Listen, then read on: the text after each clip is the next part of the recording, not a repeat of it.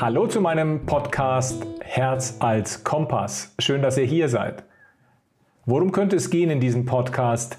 Kompass, naja, das hat klar was mit Richtung zu tun und Herz was mit Fühlen, was mit sich lebendig fühlen. Und hier ist schon die Antwort.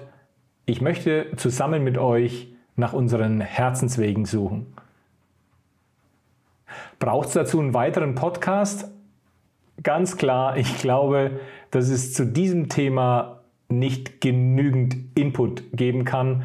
Und tatsächlich richtet sich auch mein Podcast an alle Menschen in allen Lebensbereichen, egal ob Freiberufler, Angestellter, Künstler, Mutter, Vater, alt, jung und natürlich auch völlig egal, wo du herkommst, aus welchem kulturellen Hintergrund und welches Glaubensbekenntnis du hast.